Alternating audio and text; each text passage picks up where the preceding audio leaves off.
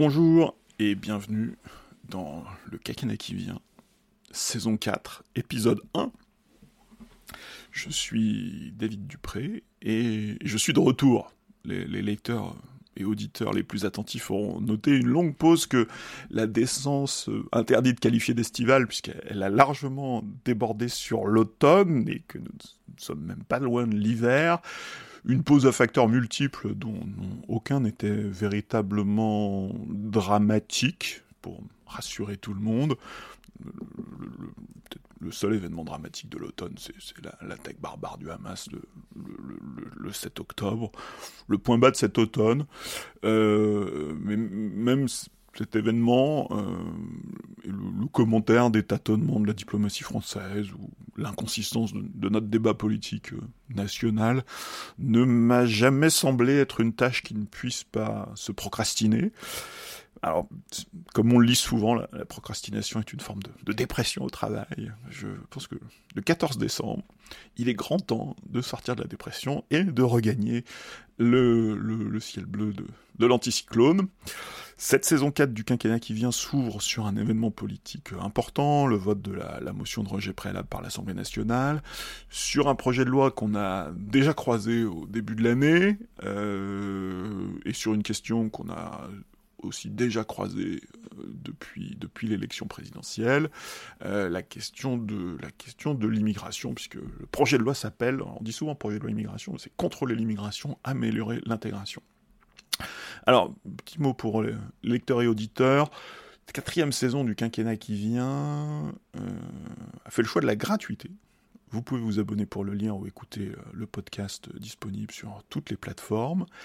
Les archives, euh, elles, sont réservées aux abonnés payants, abonnements qui matérialisent avant tout un, soutien logistique à une entreprise comment qualifier cette entreprise? Une entreprise de salut civique.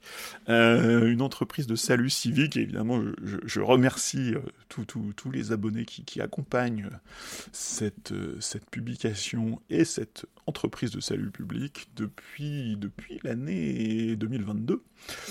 Et simplement, peut-être pour résumer l'état d'esprit de ce, de ce travail. Il y a une formule de John Didion, euh, qui journaliste, écrivaine américaine, euh, qui est morte euh, il y a 2-3 ans, qui était une dame très âgée, qui, a, qui, a, fait une très longue carrière dans la presse et, et l'édition américaine, elle n'écrivait pas vraiment de la fiction, on ne peut pas dire que ce soit de la littérature une discussion. Et John Didion a utilisé une formule qui a souvent été reprise, mais c'est elle qui en est l'auteur et elle est souvent amoindrie. Elle, a écrit un jour dans le New York Times euh, J'écris uniquement pour savoir ce que je pense, ce que je regarde, ce que je vois et ce que ça signifie. Et elle ajoutait aussi ce que je veux et ce que je redoute. Euh, c'est sous cette euh, magnifique formule de John Didion que je place cette saison 4 du quinquennat qui vient. Alors, au menu aujourd'hui, euh, un gros sujet et un petit sujet. Le gros sujet, c'est naturellement le projet de loi immigration-intégration. Et le petit sujet, petit sujet récurrent, euh, c'est un, épisode de plus euh, dans la, longue vie du, du 49.3 sous la 5 République.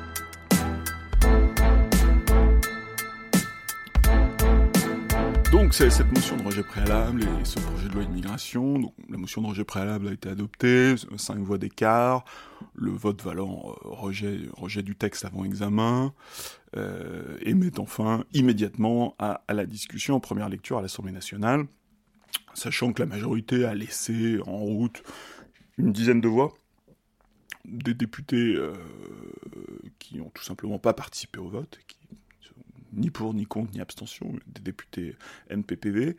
Euh, mais Yael Braun-Pivet, la présidente de l'Assemblée nationale, a même pris part au vote, contrairement à un usage assez établi, mais qui n'est pas une, pas une vraie règle et un usage qui est, qui est parfois contourné ou parfois levé avec la, présidence, la présidence de l'Assemblée qui, prend part au vote depuis le perchoir. Alors le groupe Renaissance comptait 5 absents, mais ça, ça c'est vraiment le propre de la vie parlementaire. Euh, sur un vote euh, le lundi, un lundi à 18h, dont l'enjeu avait été clairement sous-estimé, hein, parce que plein d'indices laissent penser que même si dans la dernière heure la pression est montée, dans l'après-midi de lundi la pression est montée, mais le, mal était fait et donc euh, tout le monde s'exposait à des petits problèmes de, logistique. D'ailleurs la, plupart des absents avaient une bonne raison, hein, ces absences ne sont pas politiques. Il y a une seule absence euh, politique, c'est celle d'un député modem des Bouches-du-Rhône qui lui a clairement dit que qu'il n'était pas du tout à l'aise avec le texte. Et d'ailleurs après le vote de la motion de rejet, il a, dit que la meilleure solution était le, retrait du texte, donc euh, une absence politique et une absence d'hostilité au texte. A priori, c'est la seule. Je pense qu'il faut pas trop se perdre en arithmétique. Moi, j'ai fait quelques calculs, euh, j'ai fait un petit tableau euh, qui, qui, qui, qui, est dans le, dans le corps du texte, avec un, taux de présence et un taux de cohésion. Donc la, présence, c'est les gens qui participent au vote, hein, même s'il y a des capacités de, déléguer son vote et de faire un pouvoir. Donc ça, c'est une question de, logistique qui repose sur la, bonne volonté du parlementaire et sur la bonne organisation de son groupe en général pour pouvoir recevoir les pouvoirs et, les donner à des députés qui, eux, sont physiquement présents et qui peuvent voter à, la place de l'absent. Donc le, taux de présence qui mesure la, mobilisation, et puis un, taux de, cohésion, euh, de cohérence, euh, qui euh, montre, qui, qui, fait apparaître si le, groupe a perdu des voix, alors là plutôt sur, sur le fond.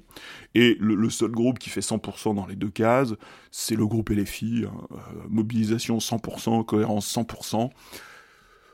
Alors sachant que tout le monde est, la plupart des groupes sont au-dessus de 90, voire au-dessus de 95, c'est le groupe GDR, finalement, le groupe communiste qui, était le, moins mobilisé. Alors ceux qui sont venus ont clairement voté contre, par contre ils étaient moins mobilisés. C'est un groupe dans lequel il y a aussi beaucoup de parlementaires ultramarins. On sait que par les absents de la majorité, il y avait au moins deux députés des, Français de l'étranger, donc qui étaient en circonscription. Et pour eux, en circonscription, ça veut dire Doha ou la Chine, je crois.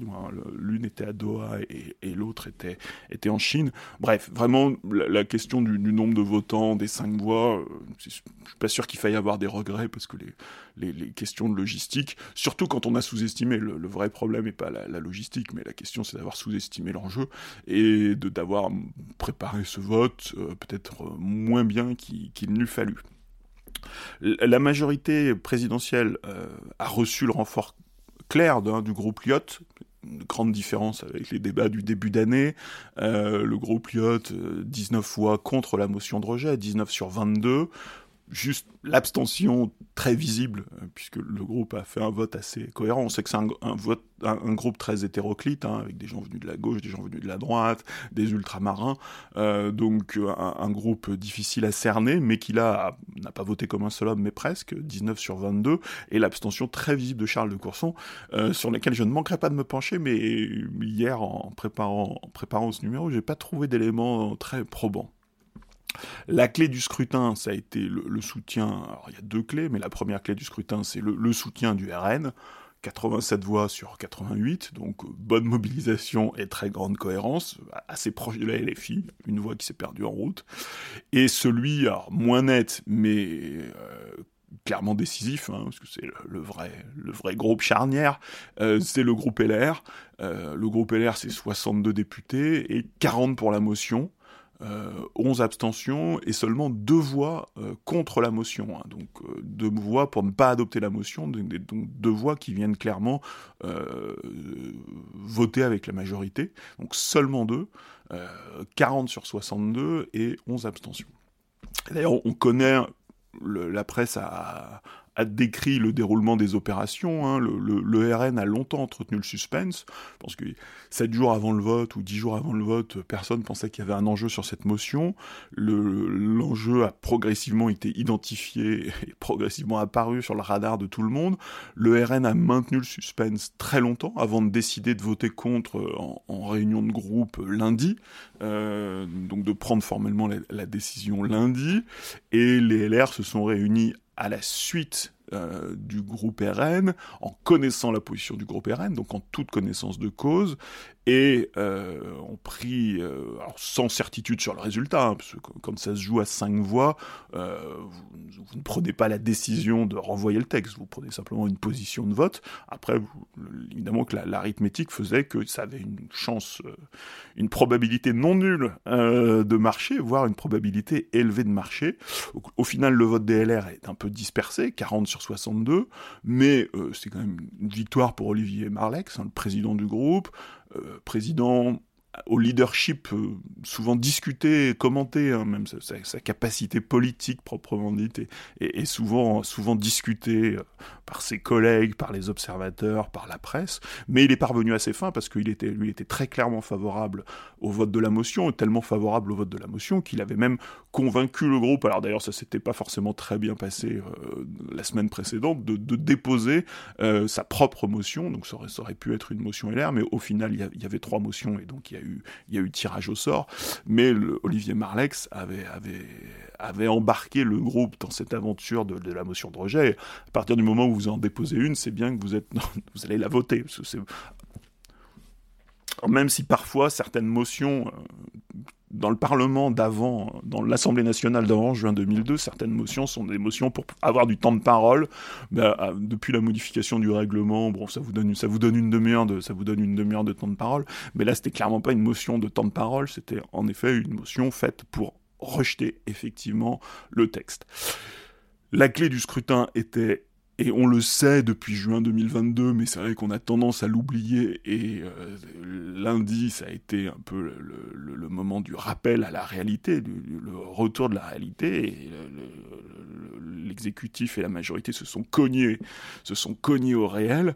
Euh, la clé du scrutin, la clé d'un scrutin serré comme celui-là, c'est le comportement du groupe LR, et à partir du moment où les deux tiers du groupe LR euh, fait défaut, ou en tout cas prend position euh, pour euh, pour un texte qui par ailleurs mobilise l'ensemble de l'opposition. Il faut, voilà, il faut, si toutes les oppositions se coalisent, la clé appartient au groupe LR et aux deux tiers du groupe LR, et donc 40 sur 62, c'est bien en effet les deux tiers du groupe LR, sachant que la majorité avait été renforcée par le LIOT, donc ça aurait, même pu être un, un peu plus bas. une belle manœuvre, une belle manœuvre qui a, surpris et qui est même euh, abasourdi euh, le ministre, euh, probablement une partie du gouvernement, une partie de la majorité et peut-être encore plus haut l'Élysée. Euh, la grande gagnante de lundi soir, c'est évidemment la gauche, euh, puisque la gauche a gagné euh, le tirage au sort. la grande victoire de la gauche dans cette affaire, c'est d'avoir gagné le tirage au sort d'avoir pu défendre sa, motion. C'est le député, euh, qui n'est pas un député écologiste, hein, qui est un député amoniste, euh, mais qui siège au groupe écologiste, Benjamin Lucas, qui a prononcé donc qui a eu le, en gagnant le tirage au sort, il a gagné le, droit de, le droit, il a gagné les, les 15 minutes de temps de parole et donc a prononcé un discours bien construit, euh, discours sur les, fondamentaux de la gauche, mais plutôt bien balancé, d'ailleurs qui, qui mérite d'être lu. Alors dans, dans, un, dans, dans un papier, on, voit, on voit Benjamin Lucas dire à Annie Genevard qu'il allait faire un discours intelligent et sans outrage, euh, sans outrance, pardon, euh, sans outrance pour, bah, pour ne pas provoquer des pertes de voix, pour ne pas crisper et pour, pour, euh, pour ne donner aucun prétexte à, des pertes de voix. Je, pense que ça a été le cas. Donc le, discours, le discours de Benjamin Lucas est, plutôt intéressant, mais euh, par contre, il faut, il faut regarder les autres discours. Pour, pour, voir l'état de la gauche, il faut regarder les autres discours des groupes de des, groupes de gauche, de ce qu'on appelait il y a quelque temps encore la, la NUPES, et qui sont là des discours assez régressif. Euh, alors si on prend l'opposé du discours de Lucas, qui est le discours de Thomas Porte, alors qu'il n'avait que 5 minutes, et heureusement 5 minutes de temps de parole, qui explique ouvrez les guillemets, qu'il n'y a pas de crise migratoire, il y a seulement une crise de l'accueil, euh, et qui ensuite consacre ces quelques minutes de temps de parole à dénoncer quatre décennies de politique raciste, régressive et xénophobe. Alors quatre décennies, c'est vraiment pas sympa pour les collègues parce que ça nous renvoie en 1983 et que depuis 1983, il semblerait que la gauche ait été plusieurs fois au pouvoir, mais je, dois mal compter.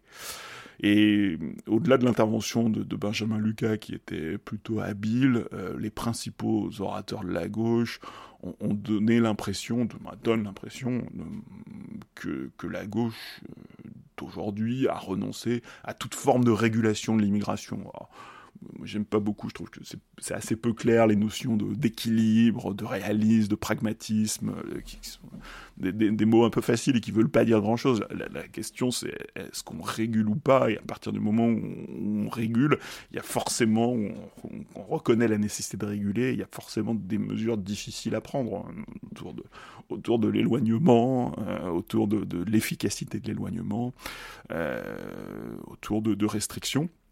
Et donc les, discours des, des, groupes de gauche euh, donnaient quand même l'impression que la régulation de l'immigration semblait avoir quitté euh, le corpus après y avoir longtemps figuré. Euh, c'est avant, avant 2022. Alors, la, position de la gauche, c'est une position qui mériterait une discussion sur le fond, et on aura l'occasion d'y revenir, et puis qui accessoirement, mais peut-être que c'est pas un bon critère, hein, peut-être que c'est un critère qui ne mérite pas d'être pris en compte, mais qui risque d'éloigner durablement la gauche du, pouvoir et des responsabilités, parce que c'est une, position, le, refus de la régulation de l'immigration, c'est une position qui euh, risque de, ne pas être tout à fait comprise par une, par une majorité de Français, euh, et de, poser de, de, grandes difficultés de, compréhension et, d'enthousiasme, y compris dans, les urnes, lors des prochains rendez-vous électoraux. Alors, est-ce que cette motion de rejet, belle manœuvre parlementaire, belle manœuvre politique? Est-ce qu'elle déclenche une crise? Alors moi, je suis pas du tout sûr. Il y a eu un petit mouvement de... La surprise, le fait qu'il y ait un événement, la logique médiatique, l'emballement, un peu de lyrisme aussi à gauche, hein, parce que euh, la gauche a pas souvent de quoi se réjouir hein, depuis, depuis, depuis l'an dernier. Euh, après les, grandes défaites du début de l'année sur la réforme des retraites, euh, une petite victoire d'un soir finalement est venue est venu compenser et vient finir l'année sur, sur une note positive. Mais il me semble qu'on est, on est loin de la crise politique. J'espère ne pas être trop rapidement démenti par les événements, mais il me semble qu'on est loin de la crise politique, puisque d'abord ce vote, il vient pas changer quelque chose, il vient simplement exprimer la réalité d'un rapport de force politique que tout le monde connaît depuis le départ, notamment sur la question migratoire, où il est bien évident que la majorité, que Gérald Darmanin devait, c'était sa mission, euh, construire le soutien de LR, et que ce soutien n'a rien d'acquis, euh, à la fois euh, parce que bah, c'est un travail compliqué, deux parce que LR est un partenaire assez peu, fiable, et ça, l'exécutif a, eu l'occasion de, l'expérimenter. Là, en l'occurrence, il n'y a pas eu des masses de trahison. Hein. Le, vote le vote rappelle une réalité un peu brutale, euh, mais il y a eu très peu de fourberies. Ils n'ont pas dit qu'ils n'allaient pas voter. Ou à partir du moment où ils déposaient une motion de, une motion de renvoi eux-mêmes, euh, il était évident qu'ils allaient voter celle des autres, hein, puisque la, la, motion est une motion, elle n'engage pas à plus. Euh, et à partir du moment où il n'y a jamais eu d'accord de gouvernement, ou de coalition, probablement la faute aux deux partis, euh, LR n'est tenu par aucun engagement qui aurait été trahi lundi soir. Les députés LR avaient la clé de ce vote euh, depuis le départ, euh, depuis que l'exécutif et depuis que Gérald Darmanin ont décidé de se lancer dans une loi Darmanin, puisque c'est quand même le, fond de l'affaire, c'est ça, donc une grande loi, un grand texte d'immigration. à partir du moment où vous lancez dans cette entreprise, vous savez très bien qu'à un moment donné, les députés LR vont avoir euh, un poids certain, voire la clé de certains scrutins. Et puis c'était le, choix, le choix du gouvernement, euh, le choix du gouvernement de légiférer à nouveau sur cette question. Euh, après, Gérard Collomb nous a quitté cet automne, n'aura échappé à personne, pour finalement continuer l'œuvre législative. Il y avait une loi, la loi Colomb, ça devait être en 2019. Manifestement, ça n'était pas suffisant. Le, ministre avait besoin de, nouvelles évolutions, de nouvelles évolutions législatives. Et c'est une longue entreprise euh, qu'il a, qu'il a menée depuis, euh, depuis le, mois de juillet 2022. D'ailleurs, il faut se souvenir que ce texte a eu une vie mouvementée, un parcours très chaotique, hein, annoncé euh, dès l'été 2022, différé à l'automne, transformé en débat. Hein. il y a un an, il y a un an au Parlement, à l'Assemblée et Sénat, il y avait eu un, débat, un débat immigration qui d'ailleurs est, prévu. Euh, qui est censé être un débat annuel, mais qui a un peu de mal à, s'installer. Euh, le texte avait finalement été adopté en Conseil des ministres au tout début de l'année, de l'année 2023, février ou mars, je ne sais plus, euh, alors que le, gouvernement n'était pas totalement sorti de la réforme des retraites, et déposé, c'est la grande astuce, mais qui va finir par plus être une astuce, euh, la grande astuce, c'est déposer au Sénat, considéré comme, dans, le répertoire gouvernemental, c'est considéré comme une espèce d'habileté suprême, euh, qui n'a pas vraiment fonctionné en l'espèce. D'ailleurs, cette lecture du printemps au Sénat, j'avais eu l'occasion d'en parler, avait été un premier accident, alors que la commission des lois avait plutôt fait des modifications légères sur le texte. Alors, la séance, publique s'annonçait probablement plus dure, mais euh, moi, il me semble que ce printemps, le, Sénat était beaucoup mieux disposé vis-à-vis du texte. Euh, notamment sous l'influence des sénateurs centristes, euh, mais pour des raisons, alors moi personnellement je n'ai jamais bien compris, qui reste, qui conserve un peu de mystère. L'exécutif avait décidé de retirer le texte au nom de l'apaisement. Je crois que le président de la République avait parlé d'apaisement. On était en sortie de crise des retraites, mais une sortie de crise qui n'en finissait pas. Alors, l'autre jour, j'ai entendu Gérard Larcher qui disait c'est nous qui avions demandé le retrait. Alors, Gérard Larcher avait approuvé le retrait, mais il me semble quand même que c'était une, idée de l'exécutif, une, une, initiative de l'exécutif, parce que c'était quand même pas banal euh, de retirer un texte entre la commission et, la séance publique et de ne pas laisser se poursuivre euh, la navette. En tout cas, ça avait été le choix, le choix de l'exécutif et sans retirer le texte, donc le texte restait dans les limbes, et il est resté dans les limbes pendant plusieurs mois. Alors l'exécutif avait envisagé euh, ce printemps d'autres possibilités, celle du découpage. on voit que l'hypothèse du découpage revient aujourd'hui dans, le débat. certains considèrent qu'il serait très habile de, de, faire deux ou trois textes, un texte votable par la gauche, un texte sur le, texte de solidarité votable par la gauche, un texte de fermeté votable par la droite, un texte technocratique euh, votable par tout le monde, ou en tout cas qui, ne serait pas clivant et qui viendrait faire dans lequel seraient concentrés les, éléments de moi, ce que j'appelle la maintenance législative. Euh, le président du Sénat avait mis clairement un veto sur cette option. Alors, je, ne sais pas si elle va prospérer dans les semaines qui viennent, mais le président du Sénat avait clairement mis un veto dans cette option, sur cette option parce que euh, bah, LR perd, dans ce cas de figure, LR perd beaucoup de son levier, le Sénat perd beaucoup de son levier, euh, et, et c'est une façon finalement de couper le problème en tranches pour, pour contourner la difficulté. Euh, c'est une option qui, mériterait d'être discutée. Hein. Après, après, les élections de juin 2022, le, on avait dit euh, que le, gouvernement aurait besoin de petits textes, de textes compacts. Là, on est revenu sur le format de la... Alors, pas forcément de la grande loi, hein, parce qu'au départ, le, le, texte du gouvernement ne fait que 25-30 articles. Alors maintenant, c'est devenu un très gros texte, parce que... Euh, comme souvent dans le passage au Parlement, le texte se dilate, donc maintenant c'est un, texte qui est beaucoup moins maniable, mais le projet initial n'était pas un immense texte avec beaucoup de reprises d'éléments sénatoriaux euh, qui sont plutôt des éléments euh, plutôt technocratiques, alors certes dans une optique de renforcer le contrôle et l'efficacité du contrôle, mais des mesures relativement euh, techniques. Donc le épisode étrange que cette suspension, pas de, à un moment il y a même eu l'hypothèse d'un nouveau texte. Et puis finalement, cet automne, c'est le texte qui était resté, qui avait été suspendu au Sénat, qui a été relancé. Donc le texte de la commission des lois du Sénat, qui est passé en séance publique euh, au mois de novembre euh, de, il y a maintenant le mois dernier. Mais moi je trouve qu'entre mars et novembre, en huit mois, l'ambiance a changé, euh, l'ambiance a changé dans le pays, euh, le climat politique a changé dans le pays et au Sénat. Débat public euh, autour de autour de la, crise migratoire, de, de l'immigration, aussi la force des événements, et avec des événements majeurs pendant ces huit mois, que ce soit en, domestique euh, franco-français, les émeutes urbaines de juillet, ou en international, mais avec une très forte résonance en France, euh, l'attaque terroriste et barbare euh, du Hamas le 7 novembre, les deux événements incontournables, et encore, il y en a un qui est beaucoup plus, massif que l'autre, même s'il est un peu plus loin du territoire national, et, et huit mois aussi rythmés par alors, ce que la gauche aime appeler des faits divers, euh, des faits divers qui font diversion, comme, comme l'avait dit Pierre Bourdieu il y, a, longtemps, mais moi je dirais plutôt que les, faits divers dont la répétition finit par faire des faits sociaux et qui peuvent difficilement ne pas être pris en compte dans le débat public.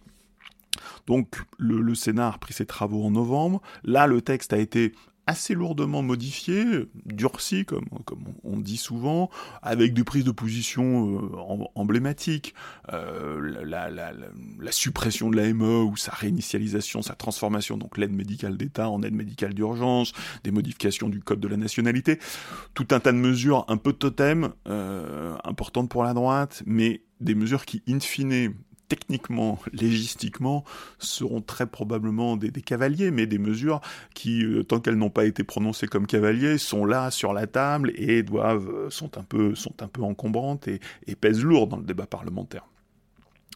Moi, je, ne crois pas que la position de la majorité euh, sénatoriale est, dérivée. Elle s'est très probablement durcie, euh, notamment au sein de la droite non, LR, c'est-à-dire de, l'union centriste, euh, mais elle a pas, voilà, on n'est pas, la, majorité sénatoriale ne s'est pas transformée. D'ailleurs, le, groupe Union centriste a, mis en échec euh, la proposition de loi constitutionnelle hein, de, LR, parce que pendant ces huit mois, LR s'est beaucoup durci, LR a, formalisé ses propositions deux propositions de loi, donc une proposition de loi ordinaire, une proposition de loi alternative au texte du gouvernement, un texte très très imposant, et puis a fait monter l'enjeu constitutionnel autour du référendum, mais pas seulement, autour de la, autour de la, primauté du droit européen et du droit conventionnel, la, lutte contre la primauté du, droit européen et du droit conventionnel pour retrouver euh, des marges juridiques sur sur le droit du séjour et sur le droit de l'asile.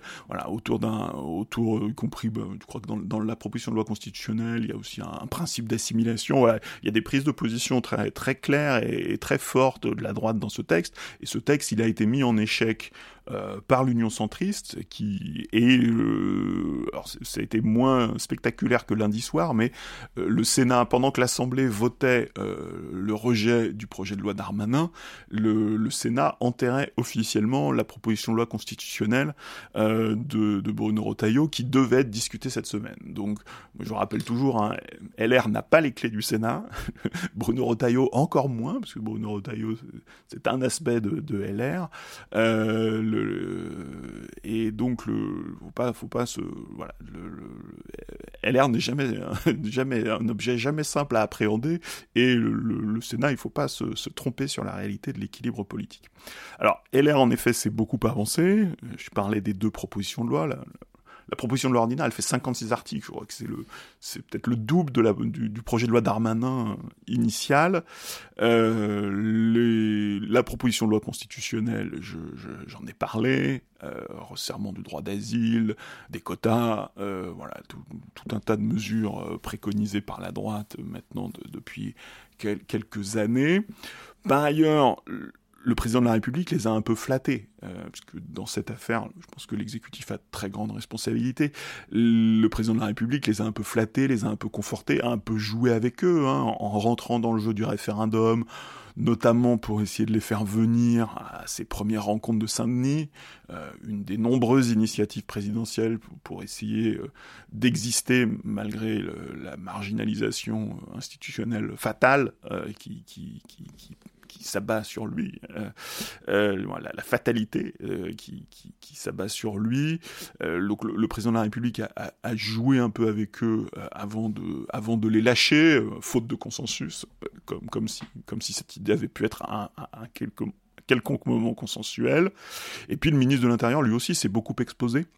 Euh, d'une certaine manière, il a, montré son vrai visage, souvent, je pense, et surtout, il a montré ses limites. Euh, d'ailleurs, il s'est mis au centre du jeu. Hein. En février, quand le, quand le texte sort du Conseil des ministres, c'est un texte d'Armanin, Dupont-Moretti, Dussopt, et aujourd'hui, c'est un texte d'Armanin, Darmanin, Darmanin et euh, Madame Agresti-Roubache, euh, sa, secrétaire d'État qui était au banc euh, lundi à côté de lui, mais et Dupont-Moretti sur la partie contentieuse, qui n'est pas la partie la moins importante, la, la, refonte du contentieux du séjour. Donc sur cette partie-là, le ministre de la Justice libéré de la CJR, euh, a disparu et Dussopt, alors, qui est euh, la, grosse ficelle, c'est que Dussopt devait porter la, partie gauche, hein, la partie régularisation de, du, du, projet. Dussopt a disparu lui aussi. Alors, grand brûlé de la réforme des retraites, c'était quand même une drôle d'idée euh, de croire qu'il avait allait avoir un peu de ressources euh, pour faire quoi que ce soit dans, dans le, le, restant de l'année 2022 euh, grand brûlé de la réforme des retraites et accessoirement prévenu euh, prévenu à son procès à son procès pour favoritisme au début du mois de novembre. Donc il était très discret en novembre préparant préparant sa défense et préparant l'audience de son, son procès pour pour favoritisme dont on dont le, verdict sera connu au mois de février.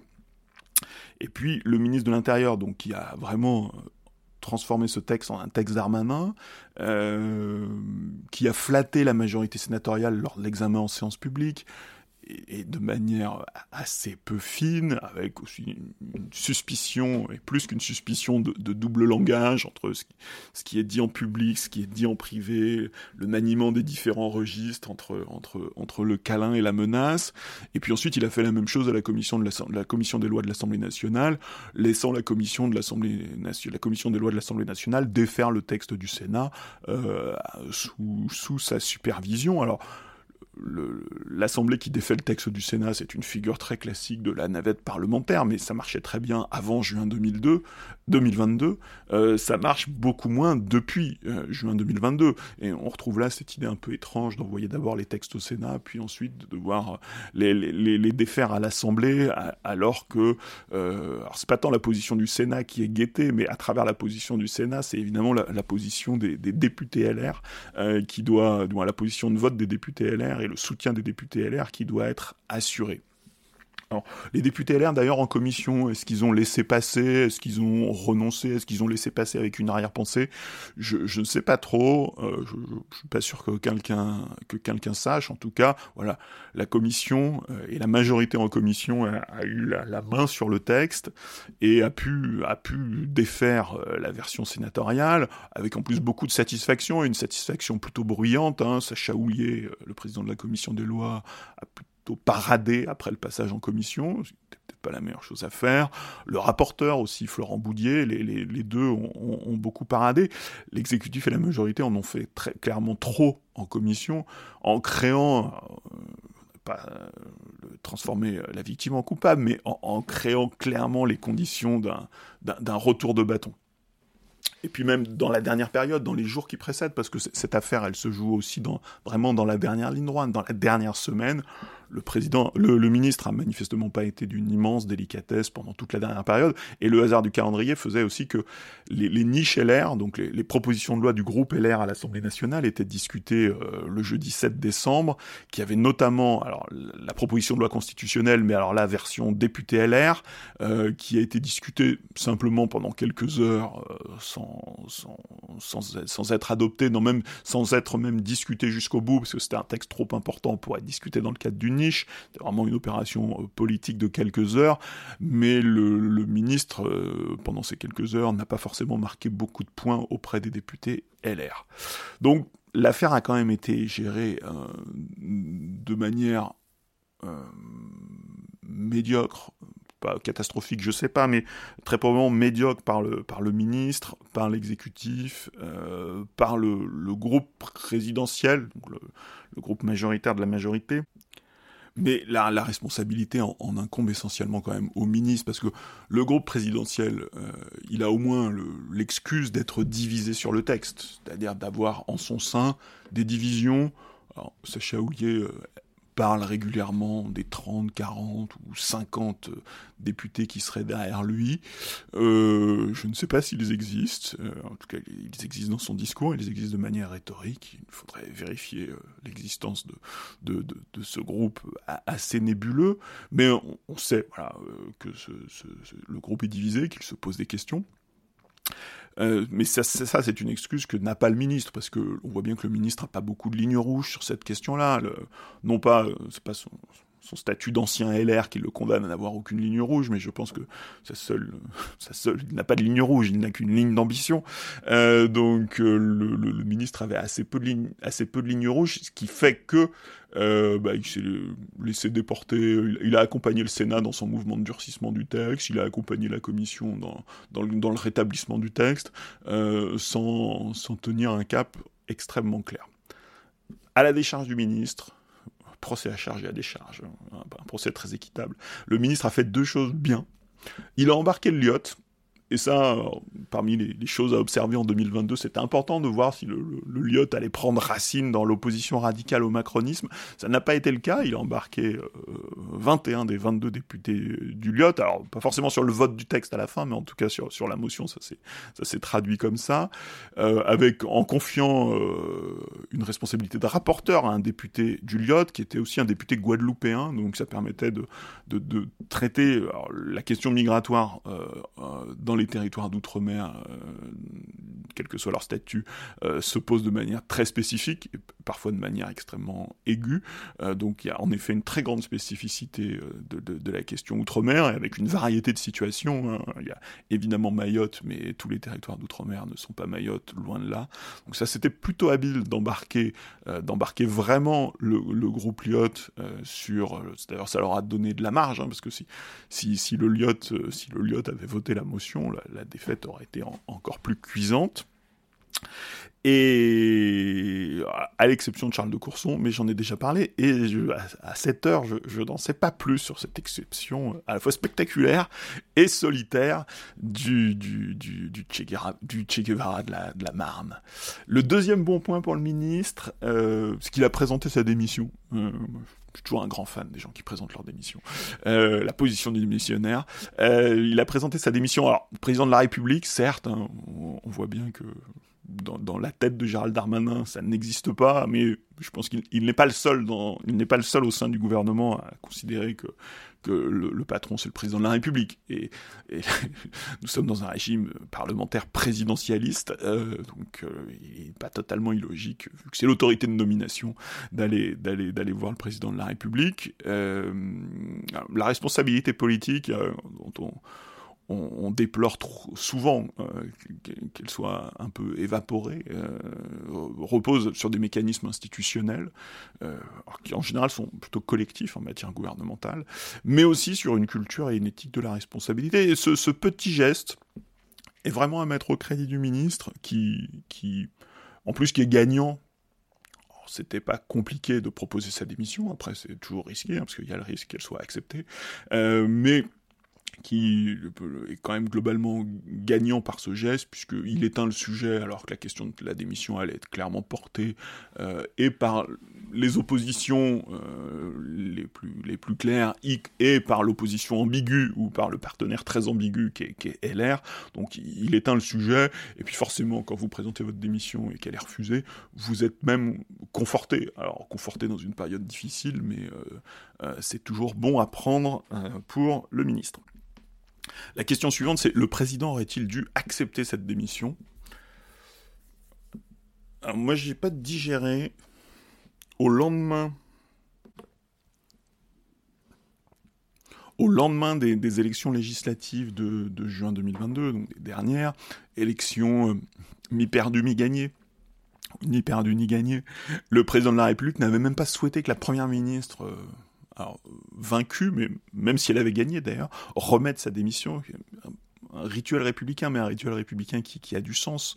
Euh, le, président de la République avait, zappé cette case. On, sait que par ailleurs, il, manifestement, il déteste perdre le contrôle, il déteste subir, il déteste l'imprévu, il déteste faire imposer des choses de l'extérieur. Hein. La, question des démissions et du maintien en poste de, tel ou tel responsable public euh, pourrait faire l'objet d'une discussion euh, ultérieure. Donc il était assez peu probable qu'il accepte cette démission. Euh, pour, dire mon sentiment. Mais au-delà de cette pente assez naturel chez lui, manifestement. Euh, moi, je crois que le président de la République a bien fait de ne pas surréagir. Parce qu'en effet, si, on considère que euh, c'est un échec, mais pas une défaite à ce stade, il n'y a pas de raison de, surréagir. La démission aurait en effet transformé euh, l'échec en défaite puisque la démission aurait très probablement emporté le, texte avec elle et donc euh, ben, mis fin à cette opération politique euh, euh, ben, dans laquelle quand même tout le monde avait mis un petit peu de capital, même si la première ministre est assez peu engagée sur le texte. ils sont quand même collectivement engagés depuis l'été 2022. Donc la motion, de, la le, vote de la motion de rejet est un, un échec, mais pas une défaite, un échec spectaculaire, un échec personnel. Donner quelques éléments sur la dimension personnelle qui, qui a conduit à, cet échec. Le côté spectaculaire a été renforcé par la, sous-évaluation du risque, euh, par tout le monde, manifestement, hein, Élysée, Matignon compris. Mais euh, indépendamment de ça, moi je suis convaincu que dans cette nouvelle cette nouvelle époque de la Ve République. La Ve République est un, régime très souple, qui change, qui se réinvente euh, dans la même constitution. Alors pas toujours la même, parce y, y, a eu beaucoup de révisions, il y a eu une vingtaine de révisions depuis 58, mais la, Ve République euh, a, une, a, grande souplesse et vit dans des configurations très différentes. Alors moi je pense vraiment que dans, l'époque de la Ve République que nous vivons, euh, il faut accepter que l'exécutif puisse connaître des échecs à l'Assemblée. Évidemment, quand vous êtes hyper majoritaire, comme avant 2022, euh, les échecs sont, des drames parce que quand, vous avez toutes les clés, euh, si vous échouez, c'est vraiment que vous êtes planté et c'est vraiment qu'il y a une difficulté, une difficulté sérieuse. Là, quand vous n'avez plus toutes les clés, il peut y avoir des échecs des échecs temporaires. Après, s'il y a un échec sur le texte, ça sera une autre question. Mais à ce stade, c'est un, un, échec de, procédure. Euh, et donc, on est encore, on est encore à mon sens, assez loin de la défaite politique.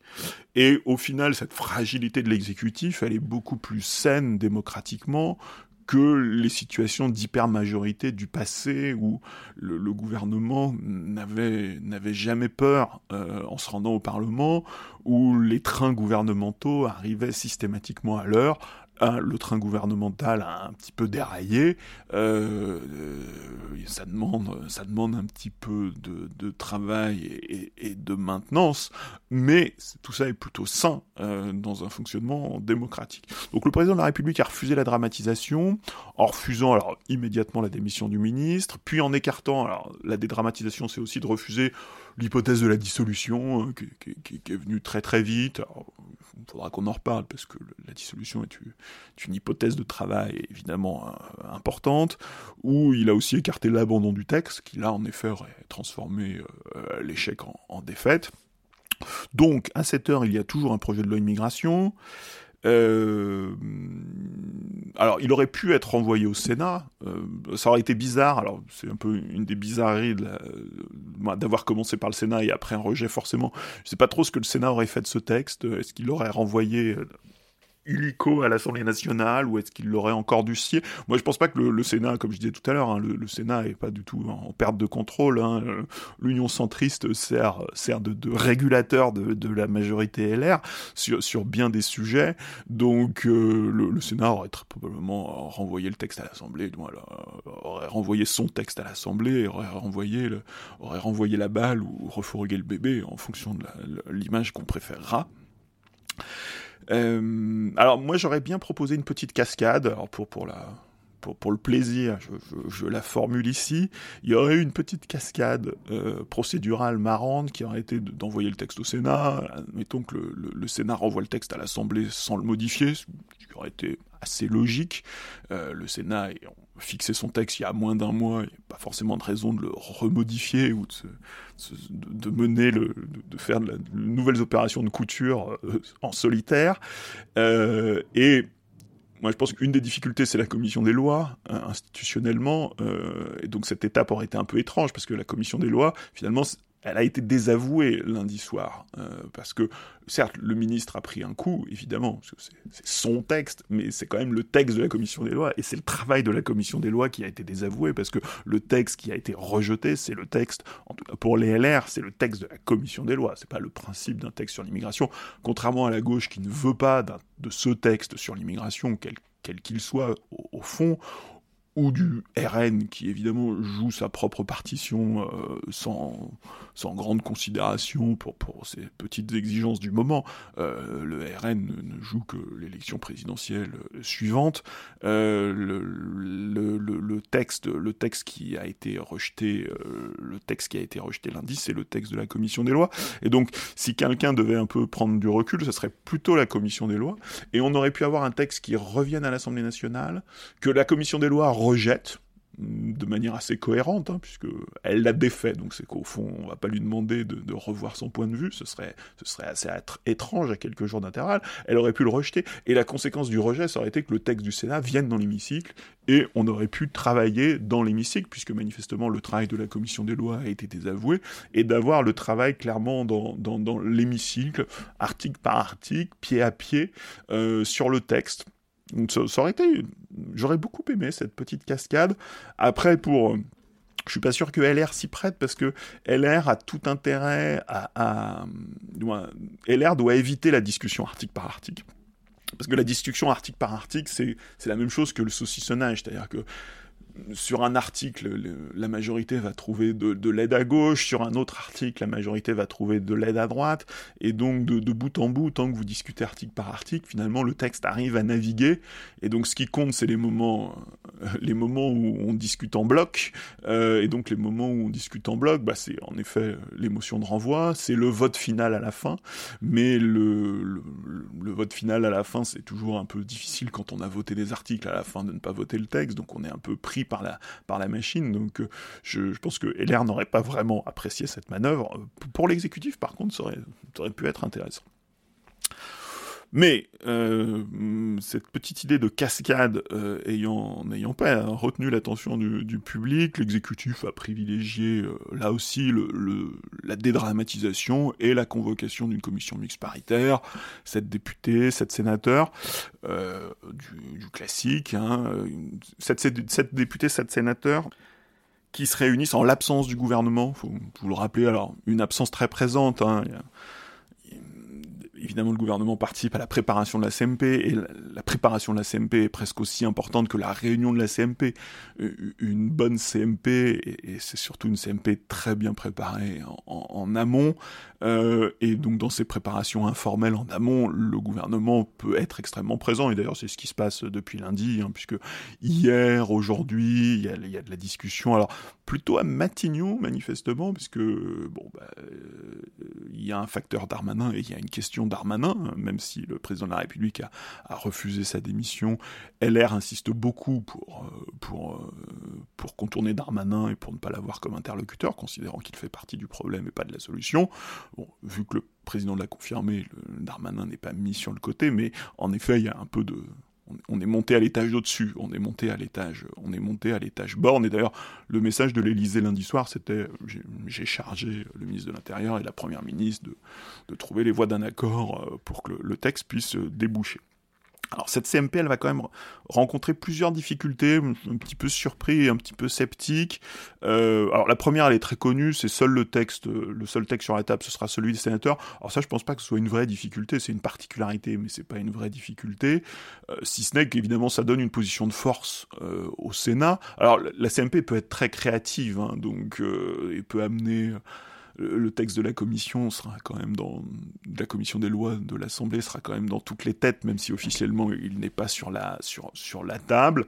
Euh, ça, pense pas que ce soit une, vraie difficulté. En tout cas, ça crée pas, comme on a pu le dire depuis lundi, ça crée pas une situation comme ça où finalement le, texte du Sénat, le texte du Sénat ne sera la référence que si l'exécutif décide qu'il est la référence, c'est-à-dire s'il y a une vraie volonté d'aboutir. Mais en tout cas, techniquement, c'est pas pas une vraie difficulté. Euh, par contre, mais c'est pas sans lien. Moi, je pense que la délégation de l'Assemblée nationale, euh, avec euh, les rapporteurs, par exemple, moi, je pense que les gens qui ont été le plus désavoués lundi soir, ce sont les rapporteurs et le président de la commission des lois. Donc, que des que des Sacha Oulier, que des Florent Boudier, que le, rapporteur du MoDem, dont le nom m'échappe, soit présent au sein de la CMP, c'est l'usage, c'est la composition habituelle des CMP, hein, de faire venir les, les chefs à plume, les rapporteurs, les présidents de commission. Euh, après, moi, je trouve que ce sont les interlocuteurs les plus faibles. Euh, alors, ils sont assez représentatifs euh, ils sont assez représentatifs de ce que veut la majorité présidentielle. évidemment, c'est important ce que veut la majorité à, l'Assemblée, mais en même temps, c'est quand même eux, clairement, qui ont été désavoués lundi. Donc je trouve que c'est quand même une, drôle d'équipe de négociation.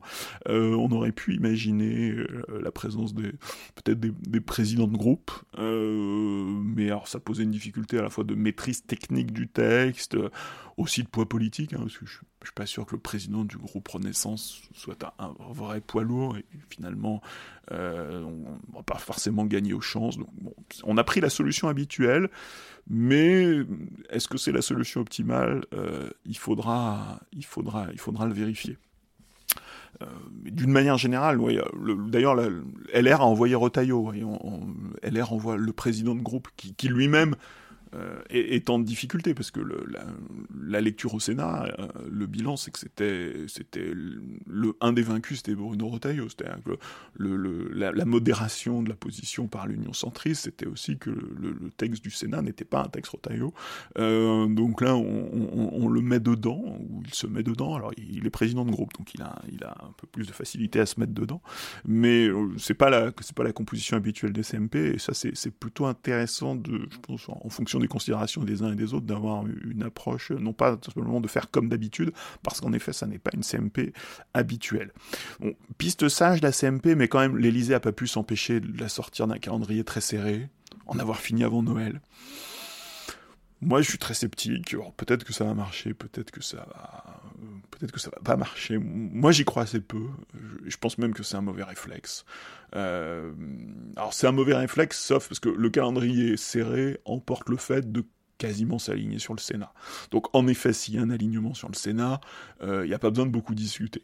Si le travail doit être plus fin, euh, si le travail de négociation doit être plus fin, alors même si aujourd'hui la CMP elle est annoncée lundi à 17h, euh, on est jeudi, les deux jours de week-end peuvent être tout à fait productifs, bref, il y, y, a du temps, il y a du temps et c'est pas voilà c'est pas non plus un, c'est pas insurmontable. Après dans le temps technique le temps de réunion il y a aussi du temps de négociation il y a du temps de, maturation. Bref le l'exécutif a choisi le calendrier resserré. Il m'avait semblé que le, Sénat était plutôt contre et voire même que la présidente de l'Assemblée était plutôt contre mais cette idée a prospéré. Alors sachant que la Constitution confie au gouvernement la, la faculté de, provoquer euh, la CMP, mais pas de la convoquer. Donc la, question de la convocation n'appartenait pas au gouvernement. Donc euh, manifestement, les, euh, la, CMP, c'est le, doyen d'âge de la CMP qui la convoque. la CMP, donc les, deux chambres sont, sont d'accord pour cette CMP lundi. Est-ce qu'il y aura peut-être alors, il y, a peu de règles hein, qui encadrent les CMP, donc on peut avoir une réunion de CMP qui est suspendue, qui reprend quelques jours plus tard, qui dure plusieurs jours, qui est formellement convoquée pour lundi, mais qui de fait dure une semaine. Alors sachant que bon, si ça dure une semaine, ça nous éloigne du calendrier présidentiel du avant Noël. Euh, parfois, le temps crée plus de problèmes qu'il n'en résout. Moi, je pense là, en l'occurrence, que le temps serait plutôt plutôt utile, mais ça, c'est de l'appréciation euh, tactique et évidemment, un peu plus loin du dossier que, que, les acteurs, mais la lucidité des acteurs n'est pas parfois pas totale. Euh, sachant que si on se base sur l'expérience du passé, une bonne CMP, alors une CMP ordinaire, mais une bonne CMP, c'est plutôt une préparation longue et minutieuse euh, des rapporteurs, euh, du, cabinet, du, cabinet ministériel, des cabinets ministériels concernés. C'est plutôt ça la bonne façon de faire aboutir une CMP.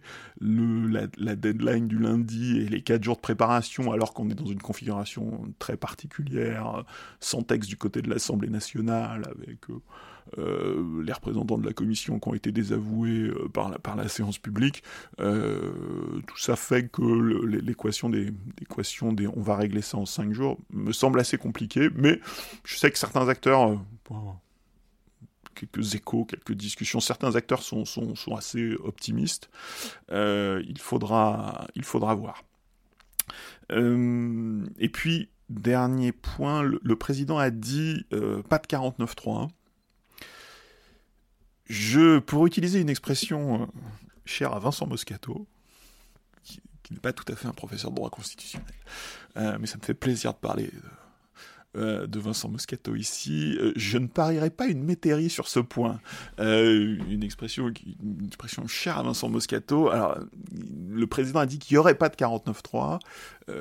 alors, à un moment donné, les contraintes finissent par peut-être être un peu incompatibles. On finit par un, triangle d'incompatibilité, comme, disent les, les économistes on veut, on veut aller vite, on veut trouver un compromis, et en même temps on veut pas de 49.3.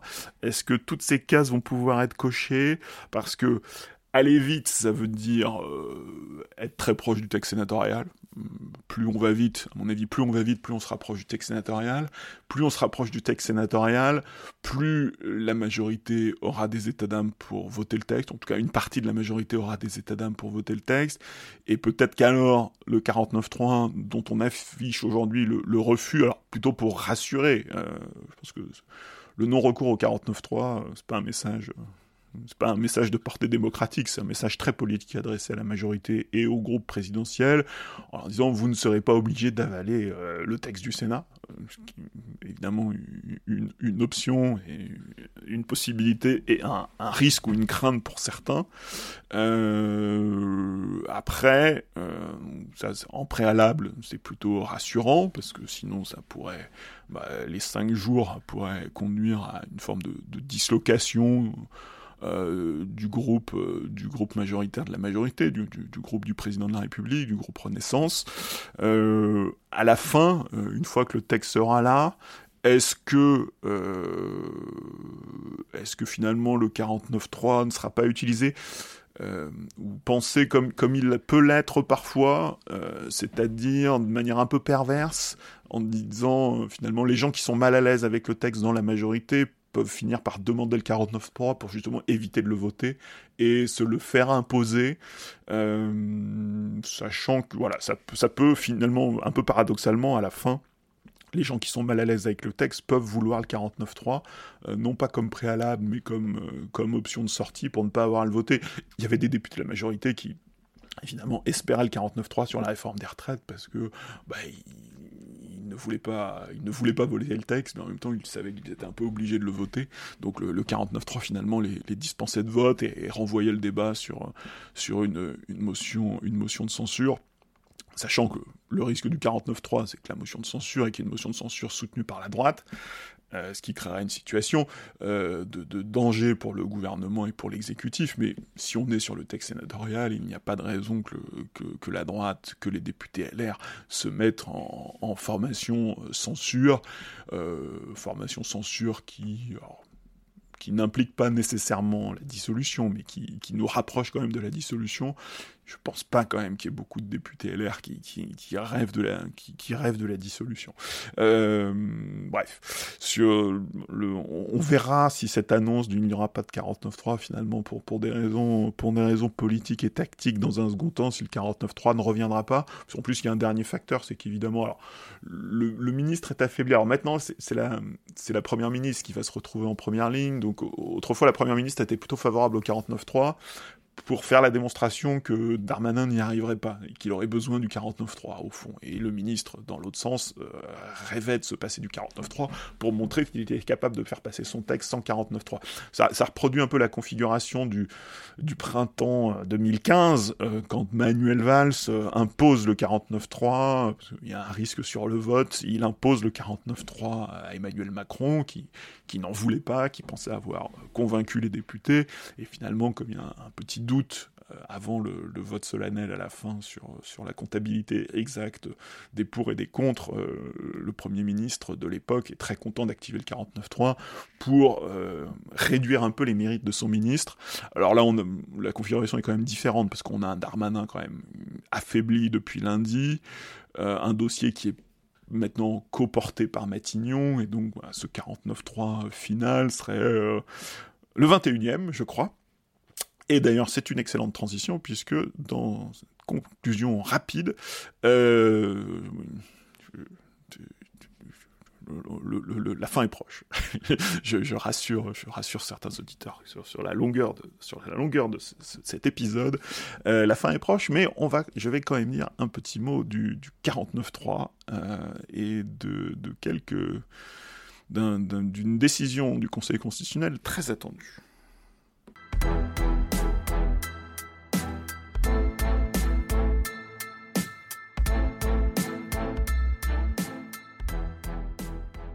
49.3, le gouvernement est-il en train de contourner la loi? En, conclusion, je dirais un, mot sur le, le, 49.3, hein, compagnon compagnon de cette année, compagnon depuis l'automne dernier. Euh, depuis 2008, on sait que l'usage du 49.3 est limité à un texte législatif ordinaire par session. Texte législatif ordinaire, ça veut dire à l'exception des, textes financiers, des, lois de finances, et par session, ça veut dire entre le 1er octobre et le 30 juin, donc sur, sur la session ordinaire. Alors, le gouvernement est-il en train de contourner cette limite? C'est la, question qu'on se pose, et aujourd'hui ou demain, le Conseil constitutionnel devrait trancher, puisque deux, décisions sont attendues, une sur un autre sujet qui est le projet de loi plein emploi, et une sur le projet de loi de programmation des finances publiques, qui ne tranchera qu'un point, c'est l'usage du 49.3 puisque la question qui est posée, c'est que le, le 49.3, qui en effet a été utilisé pour débloquer ce texte, qui était coincé au Parlement, n'avait pas de majorité au Parlement euh, depuis l'été 2022, euh, et que, l'exécutif a débloqué euh, cet automne, le 49.3 qui a été utilisé sur ce texte, doit-il être décompté sur le mois de septembre? Donc un 49.3 surnuméraire, ou doit-il être décompté euh, sur la période septembre-juin, euh, ce qui aurait une conséquence, et l'enjeu est de taille pour l'exécutif, euh, après la décision du Conseil constitutionnel, on saura si le gouvernement a encore un 49.3 disponible sur la période 1er octobre 2023, 30 juin 2024. Et ça aura des conséquences immédiates. Alors même si le président de la République a dit que pour le moment, il n'y avait pas de recours au 49.3 sur la loi immigration. Euh, c'est un peu comme l'arme atomique. Le fait d'en disposer et peut être rassurant, en tout cas est une option possible, alors qu'évidemment, s'il n'y a même plus cette option juridique, les, conditions, euh, les conditions politiques seraient très différentes. Alors, c'est une question que pas grand monde ne se posait euh, jusqu'au mois de septembre, euh, dont tout le monde pensait avoir la, réponse évidente, euh, mais qui finalement c'est un petit peu compliqué, et c'est ce qui m'a intéressé là-dedans. Si on rembobine un petit peu, donc il y a eu une petite session extraordinaire du Parlement en septembre, qui n'avait qu'un seul but, quelques jours fin septembre, qui n'avait qu'un seul but, activer le 49.3 en utilisant ce qui apparaît comme un trou euh, assez béant laissé par le constituant en 2008. Euh, c'est-à-dire que euh, en 2008, le constituant a décidé de maintenir le 49.3, de le limiter à un usage pendant la session ordinaire sur un texte non budgétaire, donc sur un texte ordinaire, mais il a laissé une voie de contournement à travers les sessions extraordinaires, donc peut-être en juin, en août, en septembre, donc euh, dans, cette période-là, une, deux, trois sessions extraordinaires, et chacune de ces, de ces sessions extraordinaires pourrait en théorie générer autant de 49.3, donc 1, 2, 3, 1, 2, 3, 4 49.3 euh, supplémentaires euh, qui viendraient complètement vider euh, la limitation à 1 de, toute, de toute portée et, de tout sens. La brèche existe, elle, est très visible, elle est très visible dans, la rédaction actuelle de l'article 49. Le gouvernement l'a exploité à, à, la fin de l'été euh, pour débloquer gratuitement ce, ce, projet de loi de programmation des finances publiques sans consommer un 49.3, un vrai 49.3, mais le doute est apparu quand un professeur de droit s'est permis donc dans la, de, critiquer cette manœuvre, en tout cas d'analyser et de critiquer cette manœuvre, dans un article publié sur euh, l'excellent site de la l'excellente revue Ius Politicum. Euh, je ne suis pas actionnaire, mais c'est une lecture conseillée et, recommandée. Donc, un, collectif, une revue ou un collectif derrière la revue probablement un collectif de, professeurs de droit euh, bien connus euh, qui s'intéressent au droit politique, comme son, nom l'indique, Ius Politicum. Et donc, crayon en main, constitution sous les yeux, le professeur Mathieu Carpentier s'est penché euh, sur le fonctionnement du, du, du 49.3, de l'article 49, et en distinguant deux opérations distinctes, la délibération au Conseil des ministres, alors qui dans notre affaire en effet a eu lieu en septembre, et l'engagement de la responsabilité du gouvernement, qui lui a eu lieu alors une première fois en septembre, puis ensuite au mois de novembre. Alors l'interprétation euh, du sommet de l'État, probablement l'interprétation du secrétariat général du gouvernement, c'est de dire que le, recours au 49.3, je crois que la, Constitution dit la procédure, cette procédure, euh, doit être assimilée à la délibération au Conseil des ministres. Ce qui compte, c'est la délibération au Conseil des ministres, la, délibération au Conseil des ministres ayant eu lieu en septembre, on est donc dans le cadre euh, de cette possibilité offerte euh, par la rédaction de l'article 49 et donc qui donne un 49.3 supplémentaire qui est lié à cette session extraordinaire de septembre. Mais euh, le professeur Carpentier se permet d'objecter et de manière moi, que je trouve plutôt convaincante peut-être que j'ai envie d'être convaincu, c'est évidemment un, biais, un biais auquel nous sommes tous confrontés, euh, mais en tout cas, il relève que cette interprétation pose problème, puisque le, privilégier la délibération au Conseil des ministres, qui n'est qu'une potentialité, avec la, mise en œuvre du 49.3 et la mise en œuvre, la mise en œuvre effective du 49.3, c'est bien l'engagement de la responsabilité du gouvernement. Hein, c'est ce moment où Elisabeth Borne ou un autre ministre, et là, dans ce cas-là d'ailleurs c'était le ministre des Relations avec le Parlement, en moins dans une de ces occasions, vient devant le Parlement et annonce en effet qu'il engage euh, la responsabilité du gouvernement, ce qui suspend l'examen du texte, etc., etc., et qui déclenche véritablement la procédure. Finalement, la délibération en Conseil des ministres est un, préalable indispensable, mais l'engagement de la responsabilité du gouvernement qui appartient à la, à la Première ministre euh, est non moins décisif. Alors, quelle date doit être prise en compte dans, cette affaire, sachant que, en effet, le, Conseil des ministres a délibéré en septembre, que la Première ministre a engagé une première fois la responsabilité de son gouvernement le, le 27 septembre, donc on était encore avant le 1er octobre, c'était la nouvelle lecture à l'Assemblée nationale, mais par contre, qu'elle l'a fait également le 13 novembre, et là, en lecture définitive. Et donc l'argument du professeur Carpentier, c'est de dire que puisque la procédure a été utilisée après le 1er octobre, elle doit être décomptée sur la session ordinaire, et donc ce 49.3, le, on doit le décompter dans, la règle ordinaire, et donc le gouvernement n'aurait plus de 49.3 disponible si on le décompte dans la session ordinaire. Alors moi je trouve l'interprétation convaincante, j'ai probablement envie d'être convaincu, euh, pourquoi? Parce que, d'abord, c'est une finesse euh, qui consiste à contourner l'esprit de l'article 49. Alors parfois, certains contournements qui sont... Voilà, on a posé les panneaux. Euh, c'est vrai que cette procédure, l'article 49 a une rédaction assez bizarre. Euh, le comité Balladur avait proposé une rédaction beaucoup plus, beaucoup plus simple, qui était de dire le 49.3 ne s'appliquera plus qu'au texte budgétaire. Il ne pouvait plus s'appliquer au texte ordinaire. Et puis finalement, il y a eu un compromis. Il y a eu un compromis qui a ouvert à la fois cette possibilité d'avoir un 49.3 sur un texte ordinaire, et en plus on a remis une deuxième couche en ouvrant cette possibilité, des 49.3 supplémentaires attachés à des sessions extraordinaires. la difficulté, c'est que si en effet on applique euh, la Constitution au, pied de la lettre, euh, on, vide la fin de la rédaction de l'article 49, finalement vide le début, euh, la limitation étant tellement facilement contournable qu'elle n'existe plus. Et euh, le, alors puisque en plus, c'est dans cette pratique hein, qui est de faire délibérer le Conseil des ministres. Alors on pourrait faire délibérer le Conseil des ministres une dizaine de fois et générer autant de 49.3 qu'on stockerait et qu'on pourrait qui serait à disposition finalement entre le 1er octobre et le 30 juin. Alors le papier du professeur Carpentier, il est très pertinent, je trouve, très impertinent aussi, puisque il y a un passage très drôle où c'est de l'humour de juriste, mais euh, il attribue cette interprétation qui est très favorable à l'exécutif, qui arrange l'exécutif. Il l'attribue au, mauvais génie de, Marc Guillaume.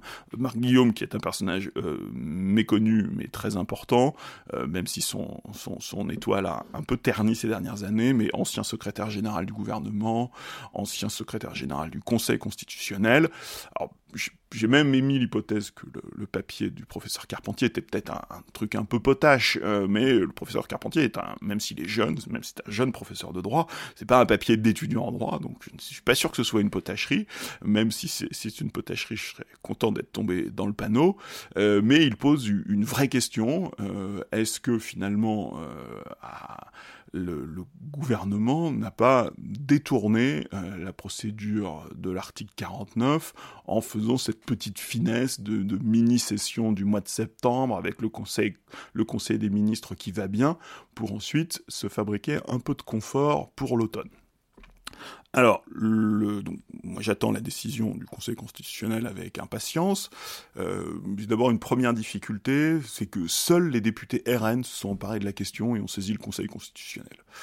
Alors, est-ce que ça devrait être un indice que c'est un, un mauvais cheval? Je, ne sais pas.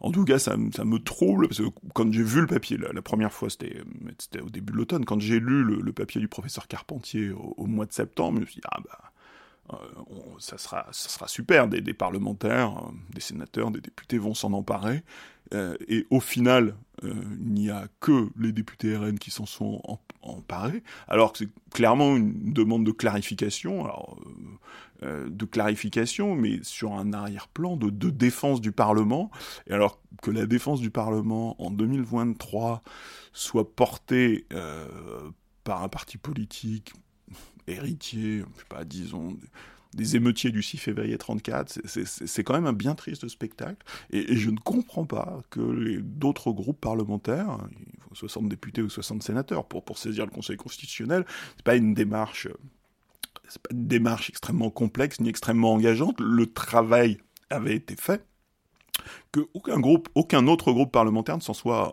emparé. Ça, c'est mon, premier problème. Mon, deuxième problème, c'est que nulle personne raisonnable ne doit placer trop d'espoir dans le Conseil constitutionnel, hein. organe qui, au début de l'année, a, validé un, autre détournement de procédure, qui est, l'usage du, 47-1 euh, par le gouvernement à l'occasion de la réforme des retraites, euh, qu'il a jugé tout à fait valide, alors qu'il y avait probablement matière à discuter.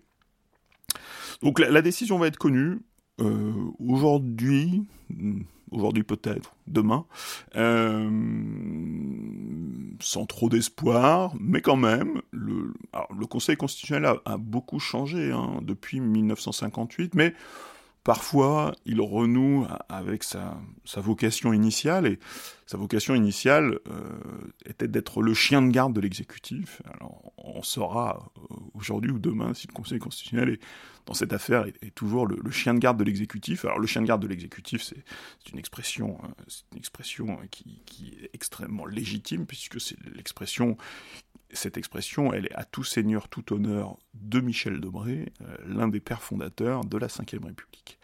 Beaucoup de curiosité, euh, un espoir limité. Euh, ça, rajouterait, alors objectivement, ça rajouterait une difficulté au, gouvernement, mais je trouve que ça refermerait le, trou un peu béant laissé par les, le constituant, par les rédacteurs de la Constitution en 2008, quand ils ont procédé à la réécriture de, de, de l'article de l'article 49, évidemment dans un tout autre contexte. Euh, voilà.